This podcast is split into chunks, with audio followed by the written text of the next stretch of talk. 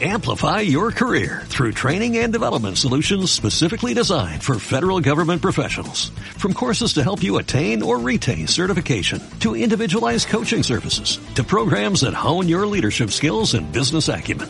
Management Concepts optimizes your professional development. Online, in person, individually, or groups. It's training that's measurably better. Learn more at managementconcepts.com. That's managementconcepts.com.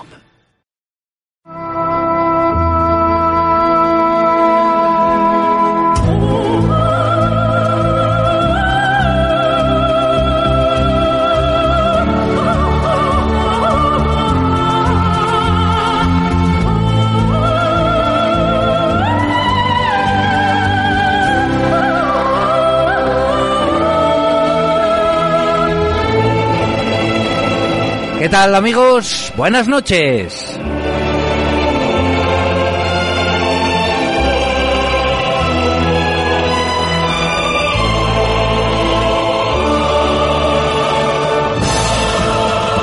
El equipo que trabaja para que este programa salga lo mejor posible lo componemos Fran Rodríguez en la cabina de control y Quique Martínez y Jesús Palomares delante de los micrófonos que nos cede cada jueves la emisora asturiana, cuyas siglas todos conocen por su contenido divertido y variado, APQ Radio.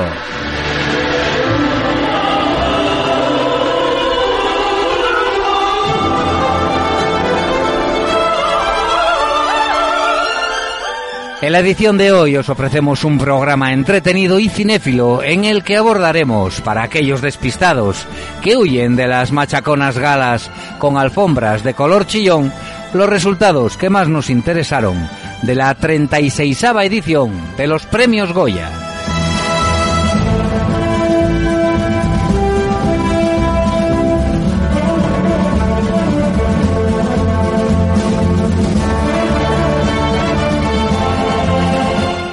Y como siempre os recomendaremos, o no, películas y series, conmemoraremos efemérides cinematográficas y terminaremos con chascarrillos y música.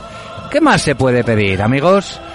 Pues que nos escribáis a la dirección del programa Cinómanos Habituales arroba gmail.com para participar de vuestro programa de cine semanal.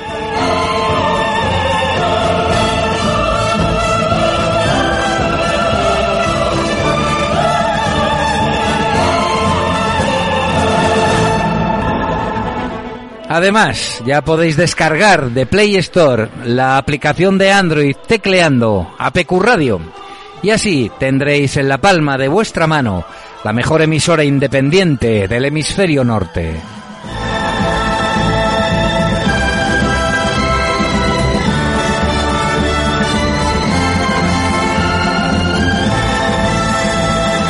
No cambiéis el dial de vuestros receptores, porque ya comienza Cinómanos habituales.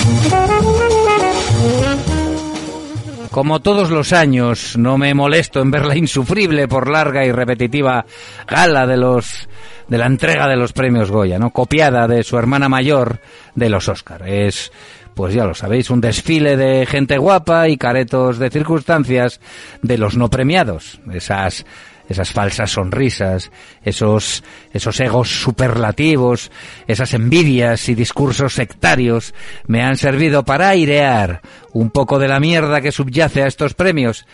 Porque, para hablar con propiedad de cine, ya contamos, como siempre, con Quique Martínez. Buenas noches, Quique. Buenas noches, Jesús, ¿cómo estamos? Allá donde se cruzan los caminos. Pues estamos concretamente con el, con los Goyas y, vamos a hablar un poco del Goya a la mejor película. El buen patrón. Bueno, sabéis de todos, de todos es conocido que no necesariamente eh, tienen que ir eh, ligados y tiene que ir a la par. Eh, mejor película, mejor director y mejor actor protagonista. Pero es que en el caso del Buen Patrón se da esa, se da esa, esa, esa terna, esa, esa trinidad que tanto, tanto éxito parece dar a las, a las buenísimas películas. El Buen Patrón se ha llevado el Goya a la mejor películas. Eh, Fernando León de Aranoa se ha llevado el Goya a la mejor dirección y su intérprete protagonista, nuestro querido Javier Bardem, se nos lleva un, un flamantísimo Goya al mejor actor protagonista.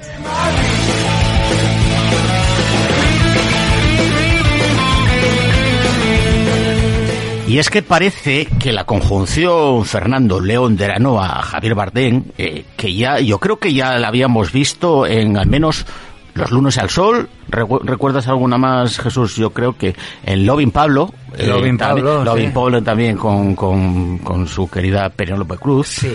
Eh, no me gustó tanto Loving Pablo No, como no. el resto. Bueno, vas a hablar tú un poco después de Fernando León de Aranoa, Sí, creo, es- ¿no, Jesús? No, claro que sí, que voy a hablar un poco de este grandísimo director. Pero yo creo que al- no, y colaboraron, no, en familia no. No, en familia no, no. Después de no, familia hubo... Después de familia yo creo que... Princesas, que eh, tampoco. Y antes de princesa... No, yo creo que solo... Bueno, pues Bueno, eh, los lunes al sol, al y- sol. y, y Loving Pablo y ahora bueno encontramos la terna Hombre, con, en- en con, con el buen patrón. Bueno, pues parece parece que esta conjunción funciona y funciona bien como, como a los datos nos referimos. Y es que además encima si encima de una convincente actuación, hablamos la de Bardem, si ha hablado ah, encima de esa actuación, eh, eh, lo vemos sostenido por, por una acertadísima, a todas luces acertadísima dirección, como es la del caso de, Fernando eh, León de Aranoa, y si encima a todo esto sumamos eh, talentos interpretativos como un fantástico Manolo Solo, y una sorprendente mm, actriz, yo no diría que actriz revelación, porque ya tiene sus cositas, una chica que se llama eh, Almudena Amor, pues bueno, nos, nos encontramos con la, la receta de una gran película, como El Buen Patrón que no deja de ser pues una una tragicomedia, sino mm, directamente una comedia negra, pero bastante negra.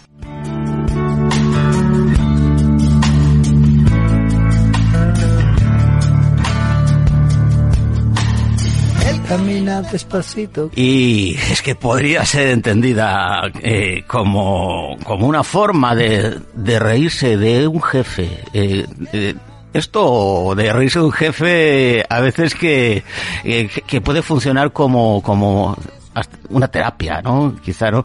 Bueno, pues este caso es, es reírse eh, por no llorar, directamente por no llorar porque la parodia mm, de, de, esos eh, mm, viejos eh, eh, procederes en- empresariales que nos encontramos y que de- todos somos, si no testigos, testigos presenciales, sí, por lo menos testigo, testigos de oídas de, mm, comidas, cierres de, contratos en comidas con copas y con los correspondientes puticluses eh, bueno, es lo, es lo que nos encontramos con este, este buen patrón, este buen patrón del, del buen patrón de nuestro querido Javier Bardem. Él quería cruzar los mares y olvidar a su sirena. Y es que el buen patrón pues nos sigue eh, durante una semana a un señor que se llama Blanco. Eh, eh, daros cuenta, este, yo creo que el nombre que le pone en los guionistas al protagonista quizás sea un poco simbólico, contradictorio, ¿no? Porque en el fondo yo creo que, lo que el, el alma de este señor es bastante negra, ¿no? Aunque no lo aparenta, ¿no? No. Al, al principio al menos. Eso es lo que pretende, evidentemente, eh, Javier Bardem con su interpretación, los guionistas y Fernando León de Ara- de Aranoa con esta magnífica pregunta, eh, película. Perdón. Eh, Blanco es un empresario del sector de las balanzas. Balanzas blanco. ¿Ves la, la simbología entre las balanzas? La justicia, Justicia. el equilibrio y la fidelidad, que son las tres palabras eh, que forman como el, el, el leitmotiv de, de la marca, ¿eh? Eh, Balanzas Blanco. Bueno, pues... eh, Pero este- blanco, blanco es, no, se- no aparece un nombre de pila, es blanco solo, el, el personaje de Bardem.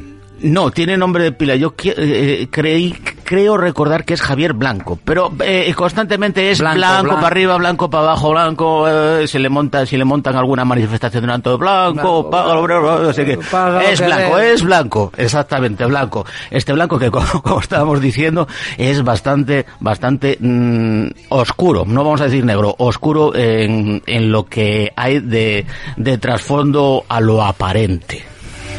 malo,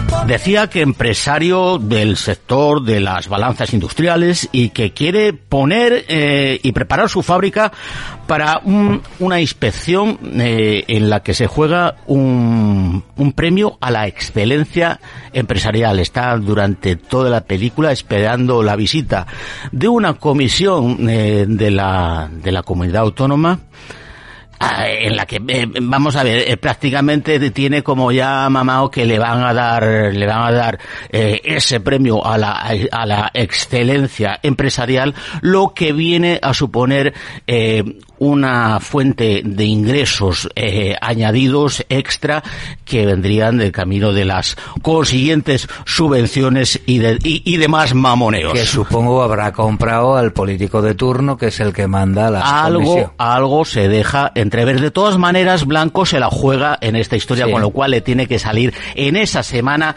absolutamente todo bien. Ahí está la película. Vale, vale. No todo sale bien. Entiendo. No todo sale bien. En ese lapso de tiempo de una semana. Lo- Exactamente, es una semana en la que en la que Blanco tiene que tener eh, todo preparado, todo que vaya perfectamente para cuando llegue la comisión para, para analizar esa esa producción, esa buscando esa excel- excelencia empresarial no encuentre absolu- absolutamente ninguna pega, que sí la encuentran, ¿eh? que sí la encuentran. Vaya.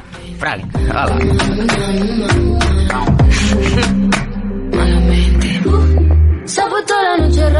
Y aquí es donde Blanco, pues claro, echa mano de contactos, de malas prácticas, triquiñuelas varias para intentar tapar en todo momento cualquier mancha sobre lo que él considera una gestión impecable.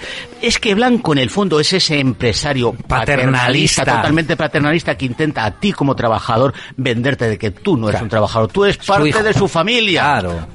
Y con lo cual estás protegido hasta que te vayas mm, por donde no quiere ir él, que entonces estás totalmente Fuera de- jodida. Quiero decir, eh, Blanco no duda en ningún momento a a utilizar eh, malas artes, eh, acoso laboral, acoso sexual, eh, racismo, eh, mm, mal, bueno, no vamos a decir malos tratos, sí, también malos tratos. Hay, hay problemas de, de, de, de ese tipo, de ese tipo también y algún tipo de, de violencia se ve reflejada en la película. Blanco no es tan blanco. Y Pues sí, pues sí, malamente, muy, Muy mal, mal, muy mal, muy mal. Malamente. Una historia cargada de mala leche y de perfiles, eh, yo creo que perfiles que alguna vez mm, todos eh, hemos visto, si no sufrido. Estábamos hablando de esa, de esa vi- visión paternalista de empresariado y su supuesta mm, gestión desde lo familiar y desde lo, y desde lo humano que esconde una absoluta falta de escrúpulos y un proceder en el que el abuso y la corrupción son moneda de cambio. Lo nuestro duro. Lo que duran dos peces de hielo en un whisky on the rocks. A mí me gustó. Eh, yo os recomendaría que, que la vierais, pero eh, la vierais con prejuicios o sin prejuicios, como queráis. Eh, algo os va a aportar seguramente el buen patrón. Jesús, todo tuyo. Del cielo. Me dejó un neceser con agravio, la en los labios y escarcha en el pelo. Bueno, ya lo canta Sabina, ¿no? Como, como te dejan estas películas, con escarcha en el pelo y con la miel en los labios. Bueno, yo no vi El Buen Patrón, pero me fío al 100% de lo que cuenta mi compadre Quique. Además, León de Aranoa es uno de los grandes directores, que luego hablaré un poco de él. Pero ahora, bueno, pues voy a dar una pequeña charla eh, sobre Bueno, pues lo que yo entiendo como, como cine y vida, ¿no? Yo siempre, siempre he sostenido que la vida y el cine son, son una misma cosa, ¿no? Como arte es el reflejo vivo de las inquietudes, de las filias y las fobias, el concepto del mundo mismo que sus creadores tienen, ¿no? Pero tranquilos, tranquilos, no me voy a poner a dar un tratado de filosofía aldeana sobre cine y vida. Pero sí intentaré discernir el por qué la gala de la entrega de los premios Goya se convierte, según el partido que gobierne, en un meeting de reivindicaciones más o menos auténticas por parte de los artistas que recogen al preciado cabezón. Lo primero que hay que tener en cuenta es que si se usa un minuto de agradecimiento por un premio merecido para criticar al gobierno de turno, que suele ser de derechas, se está ejerciendo el derecho a la libertad de expresión, uno, y también de inexpresión, porque las críticas y los discursos sectarios siempre caen del mismo lado. Lado, por otra parte, merecedor de estos reproches y broncas, sin ninguna duda. Seguramente en igual medida o quizá un poco menos que cuando gobiernan las izquierdas, o al menos que les cayera a coño alguna pullita por parte de los galardonados. Esto no sucede. Los motivos pueden ser varios. Pero lo más lógico es pensar que figuras tan imponentes e importantes en el cine patrio, como por ejemplo la familia Bardem, toman partido por una ideología política, algo tan de derecho como trivial, y usan el altavoz de la gala, que resulta insoportablemente tediosa, para relatar las críticas que consideran hay que airear en ese momento contra el gobierno derechista. A mi modo de ver, amigos, en el cine cabe todo, como en la vida, y grandes películas con claros mensajes políticos se han pasado en nuestras salas desde que se inventó el cinematógrafo. Son esas grandes películas las que dejan huella en las masas. El arte filmado es el que se recuerda e influye en las vidas de la gente. Y es ahí donde estupendos actores, actrices, productores y directores sacan a relucir su maestría para que el mensaje cale. Las soflamas sectarias no tienen sentido en un discurso de agradecimiento, aunque a la mayoría de los gobiernos no se les tenga que agradecer absolutamente nada. En el mismo momento que ella me lo mande. Y eso que yo, para no agobiar con flores a María. Pues yo, yo ahora voy con el tema de los de los nominados. Es que hablábamos de, del, del triunfo de Javier Bardem con el buen patrón, pero es que menuda que la, la, la, la que le ha tocado al amigo, porque eh, los tres con los que se batía el cobre el, el amigo Bardem eran eh, talmente los tres mosqueteros, más el D'Artagnan, que se llevó al final el gato al agua. Pues nada más y nada menos que competía mm, Javier Bardem con, con Javier Gutiérrez por la hija, con el grandísimo Luis Tosar por Maisabel y con el no menos no menos eh, encomiable su trabajo Eduard Fernández eh, por Mediterráneo. Tengo que reconocer que de estas tres la única que no vi es eh, la de Javier Gutiérrez, la hija. Eh, Yo tampoco, me parece un actor fantástico. Sí. Y en cuanto a los, a los demás, mm, me pareció bastante correctita la, la, la actuación de Luis Tosar en, en Maisabel. Y quizá eh, el, el papel de Eduard Fernández en, en Mediterráneo, mm, quizá mm, podía adolecer de cierta falta de verosimilitud en cuanto a, a la asunción del actor por el personaje, ¿no? Yo creo que en esta, en esta, en estos cuatro, en este cuarteto, el, el, el, vencedor de justicia ha sido, ha sido Bardem. Decía antes lo de Eduard Fernández porque yo creo que Eduard Fernández posiblemente sea ahora mismo dentro de- del, del mundo del cine español. Bueno, para mí es el mejor actor. Sí, Quique, efectivamente, Eduard Fernández es uno de los grandes de la escena, sin ninguna duda. Yo achacaría quizá en alguna, sobre todo de sus primeras películas, un poco de falta de dicción, ¿no? No, no entendía muy bien lo que decían algunas frases y eso pues me molestaba. Pero es un tipo que tiene muchos registros. Hablábamos Pero, antes... eh, Eso de la adicción también le pasó a, a Javier Bardem, ¿eh? Sí, y no digamos al nuestro querido Antonio Banderas. Cuando banderas, vamos, es que además ni el- los primeros años ahí en inglés le decían que no hablara inglés, que segui- preferían que siguiera hablando español porque se le entendía O mejor. ruso. o lo que fuera. Bueno, pues eh, esos cuatro eran los, los novedades. Evidentemente, sabéis que ganó Barden. Y aparte lo que quiera, ya que, ya, ya que estamos en esto de- del tema de las interpretaciones, quería hablaros un poco, mencionábamos ah, al menos por encima lo que era el, el elenco interpretativo de, de- este buen patrón de, de Bardén, Fernando Le- León de Arano. Ah, Sabéis que, como decía, teníamos a Javier, Javier Bardén el papel del empresario blanco de las balanzas. Teníamos a una interesantísima actor joven, actriz, perdón, joven actriz eh, llamada Almudena Amor que veremos em, ahora, ya estamos viendo en los cines en el estreno de esta película de terror que creo que es de, pues, puede ser de Paco Plaza o de Jaume Balagueró, La abuela. La abuela que La está, abuela. está ahora. No sé, de- no sé, de- la verdad es que ahora mismo no, no sé quién la, la dirige, ya está ahora mismo en, en- en cartelera. Y tenemos a, a Almudena Amor en un papel protagonista en esta película. Difícil hacer una película de terror, también lo digo. ¿eh? Sí, sí, es una, una buena, vaya. So- claro, Sonia Almarcha en el papel de Adela, la esposa de, de, de Blanco. Paco Plaza, tienes razón. Paco Plaza, ¿eh? Paco Plaza. Eh, te- eh, nos encontramos con el sempiterno eh, Celso Bugallo, un actor de esos de, como quien digo, como digo yo a veces, de, de manufactura, de, de artesanía, el gallego Celso Bugallo, que habíamos, habíamos visto también. eh, Cenizas del cielo.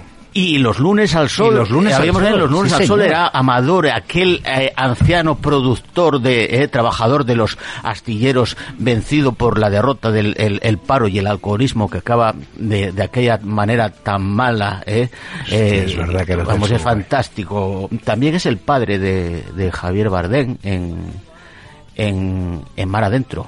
Ya estamos hablando de Amenábar, sí. Ah, pues mira, no, ahí no Le me gusta mucho hacer de padre porque hacía de padre también de, de, de Sito Miñanco en, en, en Fariña. En Fariña, es verdad. Sí. Celso Bugallo, un fantástico, fan- Un fantástico actor. Yo lo recuerdo de protagonista en La de Cenizas del Cielo. Es una película terrible. Fantástica. Fantástica. Nos encontramos también con un señor que se llama Óscar de la Fuente, que hace el papel de José. José es eh, un trabajador despedido que eh, monta un campamento re- reivindicativo unipersonal delante de la fábrica de, de Blanco. De Blanco. Papelazo. Papelazo. Eh, un, momen- un, un- un momento, momentos totales de la película y personajes claves.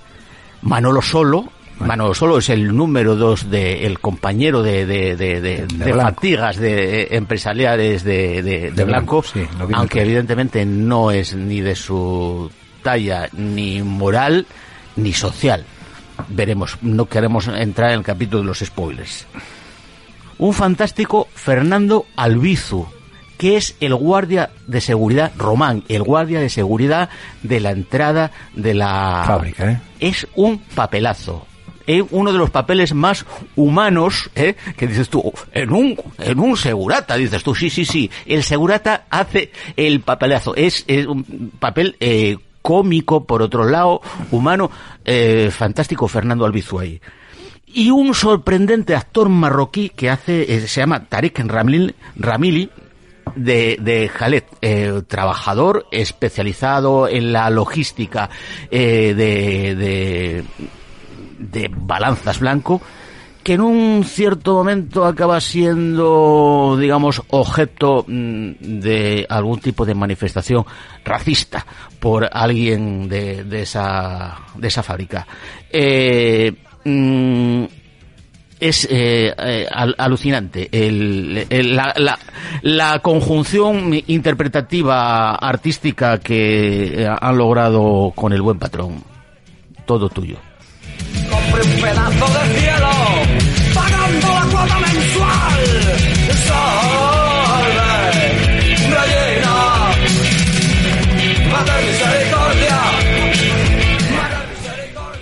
Mater Misericordia, que cantaba la Polla Records. Bueno, yo, como ya puse en funcionamiento el ventilador de la mierda, como pudisteis escuchar hace un rato, y, y como de cine está hablando mucho y bien Quique, pues pienso que es de ley enfocar el ventilador a, a los presidentes y académicos que democráticamente otorgan los Goya cada año. Y digo esto porque uno de los mejores directores españoles de los últimos 40 años, un currante creativo como pocos, un genio irregular de apellido Almodóvar, se va de vacío casi siempre.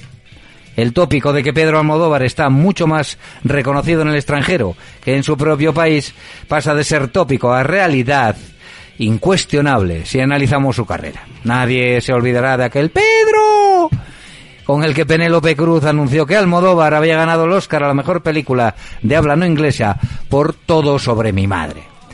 Fue el primer paso del idilio de Hollywood con el director manchego, que continuaría con el Oscar al mejor guion por Hable con ella en el 2003. Ese año, la Academia de Cine de España había enviado a los Oscar a los lunes al sol, de la que estábamos hablando hace unos instantes, ¿no? Que ni siquiera había pasado el corte, los lunes al sol.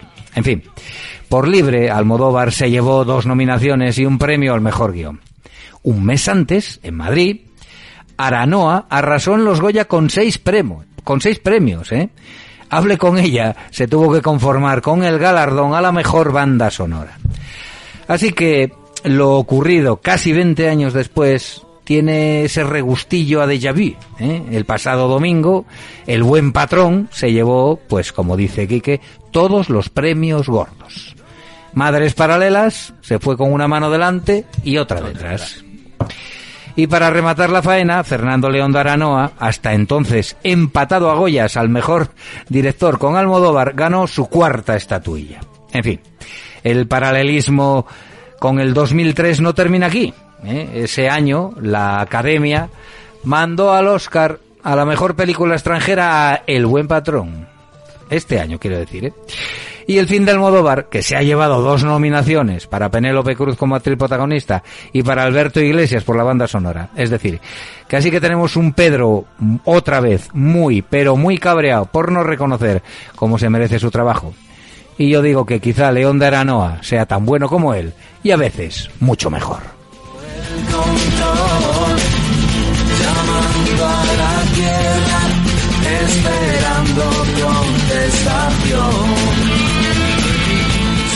Bueno, apago el ventilador, ¿eh? porque ya está bien de, de, sacar trapos sucios y dedico los siguientes segundos al merecidamente homenajeado con el Goya de Honor Pepe Sacristán. Es un actor con indiscutible talento que supo salir de los encasillamientos propios de la época del landismo con papeles dramáticos en películas míticas del cine español, como La Colmena, ¿eh? de Mario Camus, Un hombre llamado Flor de Otoño, de Pedro Lea, y sobre todo la soberbia Viaje a ninguna parte de su maestro y amigo Fernando Fernán Gómez. Por cierto, que se ha estrenado con gran éxito de crítica el documental sobre Fernán Gómez y su esposa Emma Cohen titulado Viaje a alguna parte de la directora Elena de Llanos, en el que interviene el propio Sacristán. Sacristán, nacido en Chinchón hace, ojo, 84 primaveras, que lleva estupendamente, por cierto, abandonó los estudios para ser tornero, y de los buenos, dicen. Y haciendo el servicio militar descubrió su vocación por el teatro y el cine. Sacristán, de marcadas ideas izquierdistas, es un tipo coherente que agradece poder seguir trabajando a su avanzada edad. Me gusta, me gusta mucho escucharle porque habla sin complejos, con su profundo y penetrante tono de voz, no da lecciones de interpretación ni de cómo afrontar la vida. Y eso, que podría hacerlo perfectamente. En el campo hay un tiempo para labrar la tierra, otro para echar la simiente y otro para cosechar. Gracias a todos los que con su confianza en mi trabajo me, me, permiten seguir arando y cosechando éxitos como este premio, ha destacado Sacristán en su discurso de agradecimiento al recibir el cabezudo de honor. Tarde, tarde le llega el reconocimiento de la academia, de, de la forma, de la que forma parte, porque él es académico también, ¿no? Eh, bueno, yo creo que suele pasar con los grandes artistas, y Sacristán lo es, que pasaron décadas aislados en películas malas o mediocres, en series de televisión interminables o en productos con poca o ninguna difusión mediática. Lo único que deseo es no perder la capacidad de asombro declaró don José hace un tiempo. Y estoy de acuerdo con él al 100%. A determinadas edades, asombrarse es descubrir algo que no habíamos percibido en los muchos años de vida que soportamos. Por eso, merece la pena recordar a este gran hombre que nos seguirá asombrando hasta que se muera.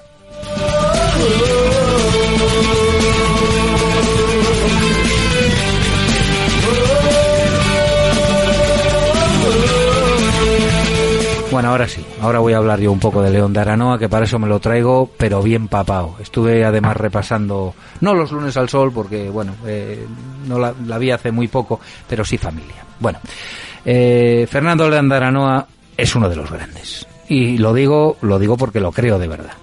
Así que a falta de ver su última película, de la que nos acaba de hablar muy bien Quique, ganadora del, del premio gordo de la noche de los Goya, El Buen Patrón, eh, he de reconocer que en su corta filmografía, de tan solo ocho largometrajes, hay al menos cuatro obras incomparables.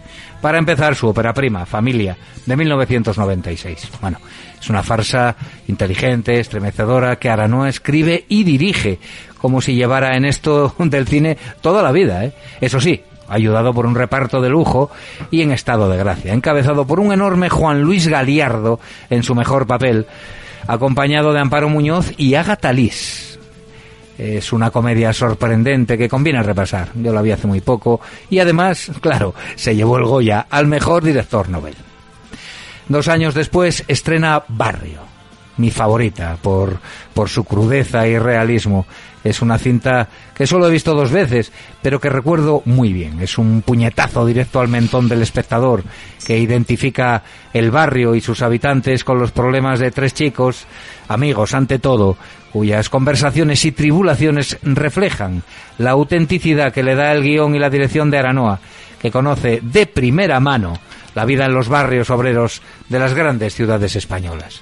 Ojo, que Barrio se llevó tres premios Goya. Mejor director, mejor guion, actriz revelación, Marieta Orozco. En 2002 saca su película más popular, la inolvidable Los lunes al sol, que alcanzó merecida fama entre el público español y europeo. Se llevó otros cinco Goyas, película, director, actor, actor secundario y actor revelación. Es normal, amigos, que Almodóvar se sintiera frustrado. De los lunes al sol, poco hay que decir. Además, ya hemos comentado algo a, hace unos instantes. Todos la hemos visto varias veces. Descubrimos a un parado con, con, muy mal humor, poco pelo y cejas pobladas llamado Luis Tosar y a un Javier Bardem inmenso para interpretar una película brillante, conmovedora, que remueve conciencias y que, como todo el cine de Aranoa, es profundamente realista. Y hay un dato que está rodada en Vigo, pero tenía que estar rodada en Gijón. Ah, sí, mira, no lo sabía. Donde se, quiero decir, el, el origen de, de, de, de, la, del meollo de la película era la movilización de astilleros de Gijón. De astilleros de Gijón, sin embargo, efectivamente está rodada en Vigo. Está rodada en Vigo, sí, señor. Bueno, también, también, yo creo que, eh, como decía, es tan realista que yo creo que de Aranoa es el mejor neo neorealista. Es que, es que el personaje de Santa de, de, de era Bardem, auténtico, ¿eh? eh Estaba existe, basado, claro, en Cándido y Morala. Cándido y Morala. Ah, bueno, claro, los, claro. Claro, es que yo no sabía el, el detalle este de, claro, de que era el astilleros Gijón. Claro, Cándido y Morala, que además se comieron bastante, un poco de talego, ¿eh? Y multas sí. y... Algo, algo, algo, algo, algo, algo hubo, ¿eh? Bueno, también Princesas, ¿eh? De 2005, que es... Bueno, pues hay una, una... Yo creo que es un papelón el que hace Candela Peña y es, bueno, otro, otro drama social magníficamente contado y filmado con la prostitución y la inmigración como temas subyacentes a la amistad y el desarraigo, ¿no? Que es, que es al final lo que León de Aranoa siempre, siempre mete, ¿no? Eh, la amistad y el desarraigo como, como parte fundamental de, de, cuando empieza a escribir los guiones. ¿no? Y por último destacar Un día perfecto. ¿eh? Es una película de 2015 que, bueno, por supuesto que no es su mejor película, pero a mí me gustó mucho. Es un grupo de cooperantes en la guerra de los Balcanes que tratan de controlar el caos en el que están inmersos. Es un reparto internacional de lujo con Tim Robbins, Olga Kurilenko, Benicio del Toro, del Toro, perdón, y Melanie Thierry. Impagables diálogos, fruto del estupendo guion de Aranoa, que, bueno, es un gran director, pero es a la par también un, un magnífico guionista. Que, como no, ese año se llevó el Goya al mejor guion adaptado. Y todo así, amigos.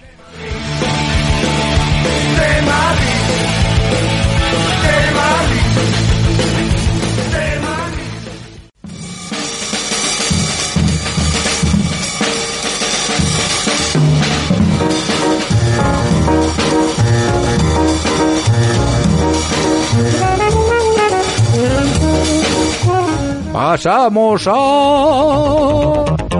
Efemérides. Efemérides. Efemérides.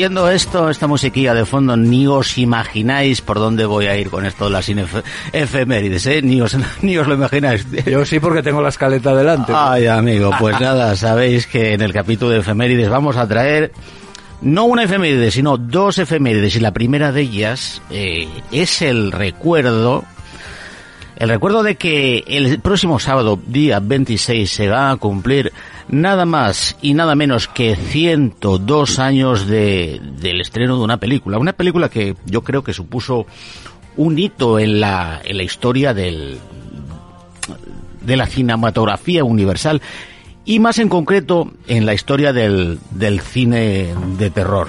Eh, ha creado ejemplo y parangón de, de una escuela cinematográfica eh, ligada al, a, la, a la corriente artística del, del expresionismo mm, alemán. Yo creo que ya vais acertado más o menos de lo que se, de lo que de lo que se trata en este caso. Además porque precisamente en Cinómanos yo creo que de este tema se ha hablado y mucho. Y, ¿eh? y bien. Bueno, pues es Das Cabinet des Dr. Caligari. O el gabinete. eh, qué- qué bien se me da el alemán y los, los idiomas en general, ¿no Sí, es verdad? como a mí. Que hablamos hasta en húngaro, en turco, en alemán, Vamos en ruso. El gabinete del doctor Caligari, estrenada un 26 de febrero de Ahí está el dato 1920, dirigida por el, eh, el alemán Robert Weine, o se pronuncia de alguna manera, Jesús. Vaina. Vaina. Vaina. De Robert Vaina. Y escrita por eh, Hans Janowitz y Karl Meyer. Bueno, sabéis que está con- considerada como, como la obra por excelencia, la obra Kuhlmann por excelencia del expresionismo alemán. alemán.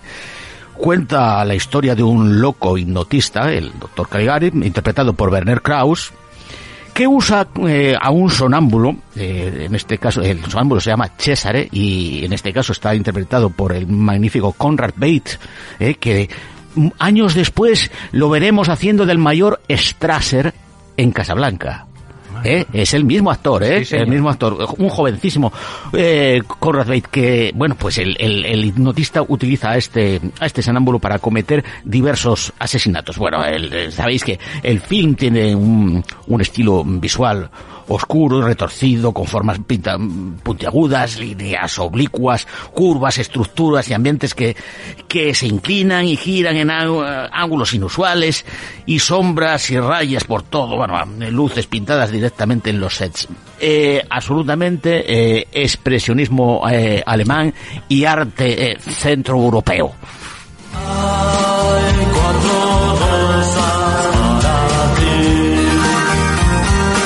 Y por esto venía lo de gabinete, no era otra cosa, Claro. vamos, está clarísimo. Había dicho que traía dos, eh, sí, traía dos estrenos, porque este voy a hablar un Dos poquito efemérides. más. Dos, e- do- dos efemérides. Sí, son efemérides de estrenos. Ah, bueno, porque claro. es que hoy precisamente ya se cumplen 68 años de que un 24 de febrero de 1954, 68 años, se estrenara nada más y nada menos que, a ver si os acordáis de ella, de Marcelino Pan y Vino. Película española dirigida por Ladislao Balda. Vuelvo a repetir, año 1954. Se trata de uno de los mayores éxitos comerciales y de crítica en la historia del cine español y que excedió ampliamente los cánones del cine religioso imperante en la época. Bueno, sabéis que se trataba, eh, se basaba en la, en la obra homónima de José María Sánchez Silva y que la película eh, torna, eh, eh, gira en torno a, a- a la historia de Marcelino, que es un niño expósito, que es recogido por unos, unos frailes Frailes. franciscanos y que un día mientras está eh, orando ante, ante un crucifijo, este toma vida y se comunica con él. Qué susto, madre de Dios. Bueno, pues eh, vamos a hablar un poco de... Esto es la trama, más o menos. ¿eh? Eh, vamos a hablar un poco del director. Es este señor, Ladislao Baida, pues resulta que es un, era un señor que nació húngaro y murió español. ¿Eh? Bueno, eh, las vicisitudes de la vida, la- las cosas que pasaban por, por esos años, a- años 30 y 40 por Europa, pues le decidieron a, a asentarse definitivamente en España, aunque él trabajó en muchos sitios, trabajó en el Reino Unido, trabajó en la propia Hungría, en Francia, en Italia, en España, en Portugal, en Suiza y en Alemania. Y lo, aparte de, las de su producción patria, que como esta de Marcelino Panivino y alguna más con sus protagonistas, Es espe- especialmente destacable una película de Ladi- Ladislao Baida. Se, trata de una película, una coproducción eh, germano-suizo-española. Aunque parezca que hay poca presencia española en ella, sí es una coproducción. Podemos tota- eh, tomarla como una película española. La película se titulaba en alemán, va- vamos otra vez con el alemán, es eh, Hechschach que quiere decir una cosa así como sucedió a plena luz del día. Lo que pasa es que se tradujo en español simplemente como El Cebo. Es una película absolutamente eh, alucinante. Es del año 1958.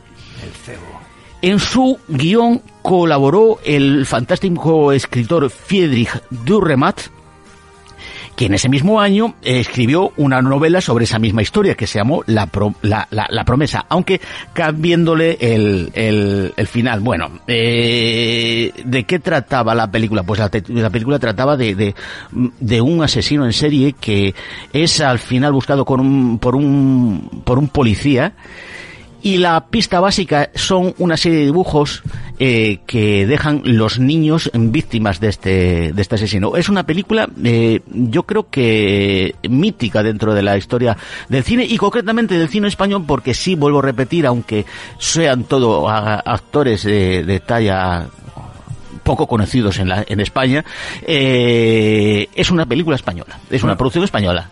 Sale Gerd Fröbe, que es uno de los grandes de la escena eh, alemana. Pues- Eh, Gerd Fröbe eh, eh, era uno de los grandes colaboradores en pues en las películas de, de Malo de Bond, por ejemplo. eh, Diamantes para la eternidad. Ah, sí, claro, claro, claro, es- eh, eh, el hombre de. es este señor, es un señor muy alto, muy corpulento. Eh, no voy a decir nada, pero mm, eh, tiene mucho que ver con el asesino ese señor.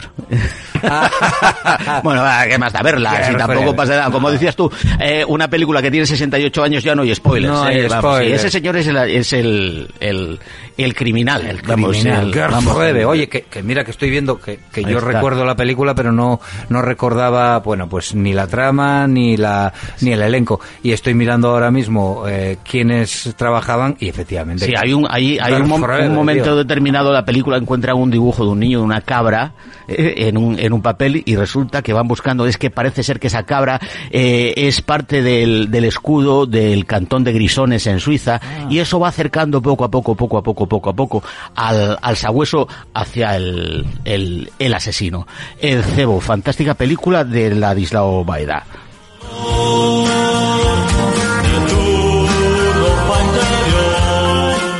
Y seguimos con Baeda. Eh, fue esta década de los 50 la de su máximo espre- eh, esplendor en cuanto a la producción cinematográfica. Y es precisamente en esta etapa en la que podemos encontrar en su obra yo creo que una clarísima influencia de, de, de y del expresionismo alemán también, como decíamos antes con el, el gabinete del doctor Caligari. Y en esos principales títulos de esta época encontramos, por ejemplo, Carne de Orca del 53, con Pepe Svert, Marcelino Pabrimino, que hablábamos de ella desde el principio, mi tío Jacinto, con el mismo elenco que antes, eh, con Pablito Calvo también, Tarde de Toros, y Un Ángel pasó por Brooklyn del 57. Este mm, film, eh, aparte de Pablito Calvo, teníamos también a, a- nuevamente a Pepe Svert y a un actor internacional como Peter Ustinov.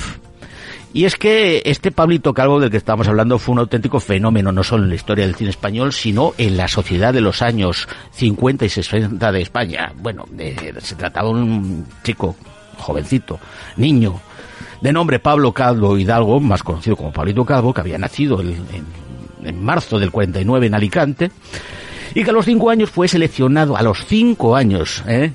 Entre cientos de niños para dar vida al protagonista de esta historia, eh, de la que precisamente hoy eh, cumplimos o recordamos su el aniversario de su de su Estreno. estreno, en 68. los cines de España. Bueno, pues eh, eh, tras el éxito, el, el- el arrollador éxito de la, de, de la película, pues eh, siguió pues haciendo mm, películas con la productora Chamartín, que lo contrató para otras dos, como decíamos antes, para Mi tío Jacinto y Un ángel pasó por Brooklyn, del propio, del propio, dirigidas por el propio Ladislao Baida, como, y como decíamos, con esta última con Pepe Svert y, y Peter Ustinov.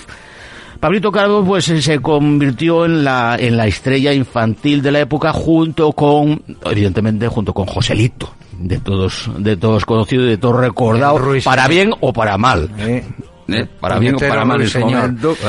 Es que odiaba Bueno, pues, eh, ¿qué pasó? Pues pasó que, de- bueno, después eh, rodó alguna cosa después con, con Luis César Amadori, el melodrama Alerta en el Cielo en el 61, y con Emilio, Emilio Gómez Muriel, Dos años de vacaciones, la novela de Julio, Julio Verne, en el 62.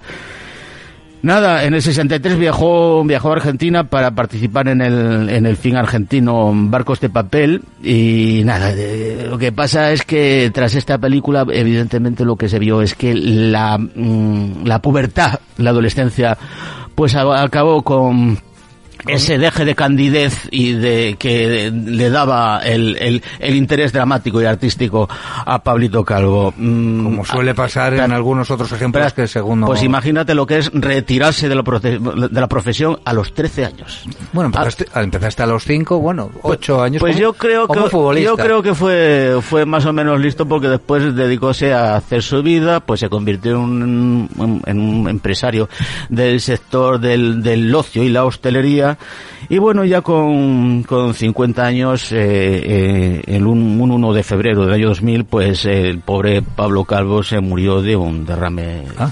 cerebral. No lo sabía. Y ahí queda la historia de Pablo Calvo que no tuvo tan mala suerte como otros otros jovencísimos jovencísimos actores eh, que la vida les dio muy muy muy mala muy mala paga.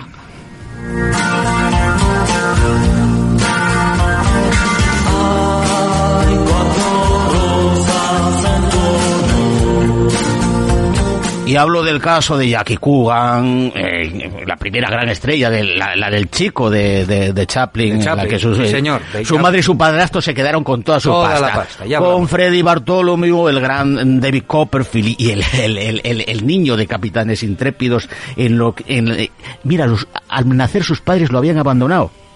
Pero cuando vieron que tenía pasta, eh, eh, pidieron nuevamente... mío. "Eh, Hijo mío, si siempre estuvimos aquí... Oh, es todo que tu por padre pasta". había ido a por tabaco La y- pobre Judy Garland del Mago de Oz, que ya desde, desde los 15 años Pro. ya era, ya era adicta Sí. a muchas cosas, no solo al alcohol. ¿eh? El propio Mickey Rooney, eh, eh, Mickey Rooney que debió hacer como dos millones de películas, una Sí. cosa así, llegó a reconocer que eh, eh, ese, ese nivel de, de, de- de estrés eh, hay que matarlo con drogas Con de alguna drogas. manera porque si no, no tal. Imposible. Y la, y la, la Shirley Temple, a la cual eh, su mamá no le leía cuentos, le leía guino, guiones. Guiones. Es lo que hay, amigos. Y así hasta llegar a gente como Macaulay Culkin, que ya no te digo nada. Vamos. Macaulay Culkin, Macaulay Culkin. Terrible. Ahí está. Cuidado, niños.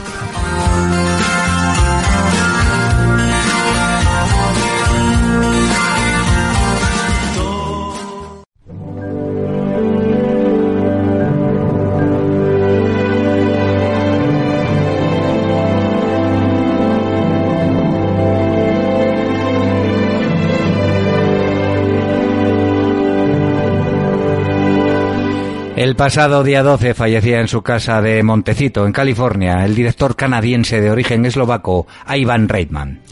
Los títulos de sus películas son de sobra conocidos, no por ser obras de arte, ni siquiera de esas llamadas de culto, no.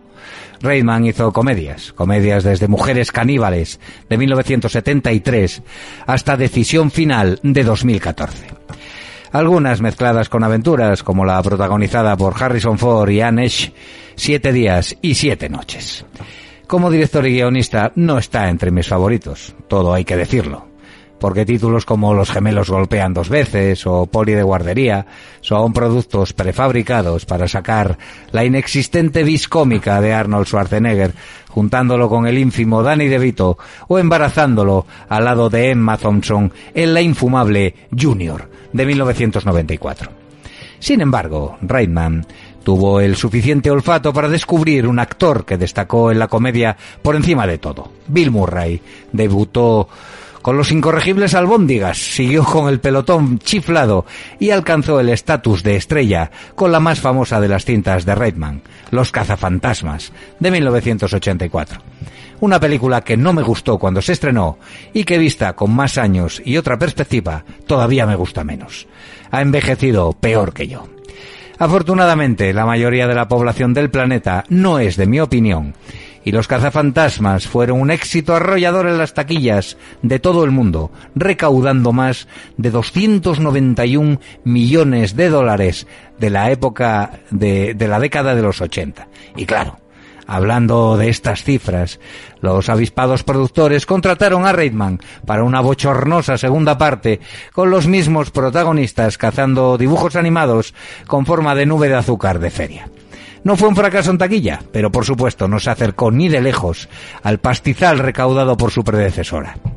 Por cierto, creo que recientemente se ha estrenado una versión fantasmil dirigida por el único hijo de, Ivan Reitman, Jason, titulada Cazafantasmas Más Allá, que anduvo por las salas vacías por el COVID sin mucho éxito el pasado año. Ivan Reitman, o Iván Reitman, era un tipo afable, amigo de comediantes como Dan Aykroyd, Harold Ramis o Bill Murray, que hizo mucho por el cine de entretenimiento y por el negocio cuando las salas de proyección se llenaban para ver sus esperados estrenos. Desde el día 12 de febrero está en el cielo de los judíos, si es que pasó los filtros pertinentes para acceder a él. Pero desde luego que en los 75 años que estuvo en la tierra hizo suficientes méritos para alcanzarlo. Descanse en paz, Ivan Reitman.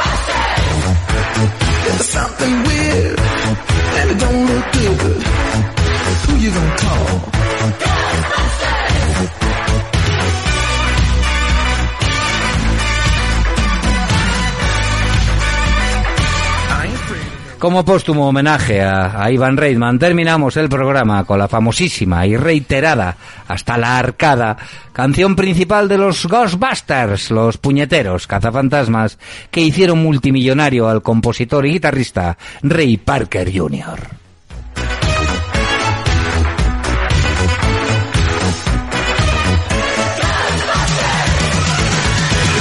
Strange in. Who you gonna call? There's something weird and it don't look good. Who you gonna call?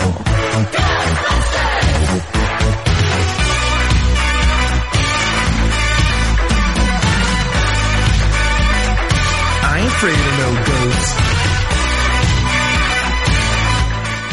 Amigos, los rusos invaden Ucrania, o por lo menos eso llevan diciéndonos las últimas semanas.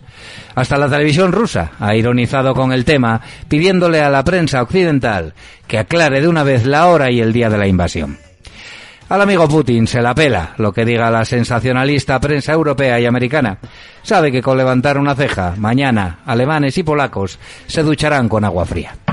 Tampoco se le pueden acercar tanto países pertenecientes a la inoperante OTAN. Y por eso amenaza al abuelo Biden con exhibiciones de armamento ultramoderno para ver quién la tiene más grande. Está claro que la testosterona en forma de tanques y misiles es lo que le va al eterno y viril presidente ruso, mientras que en el geriátrico en que se ha convertido la Casa Blanca optan por pedir ayuda a sus acojonados socios europeos y sancionar económicamente al país más grande del planeta.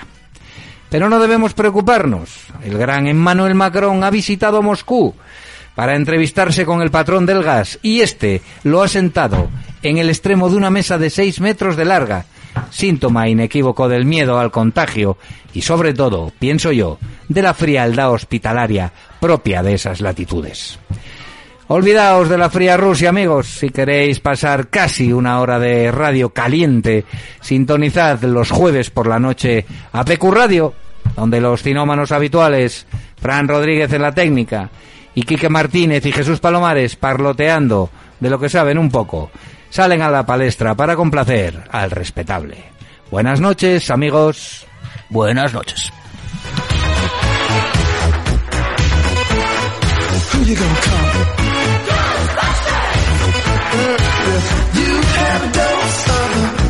King of Spain, you better call.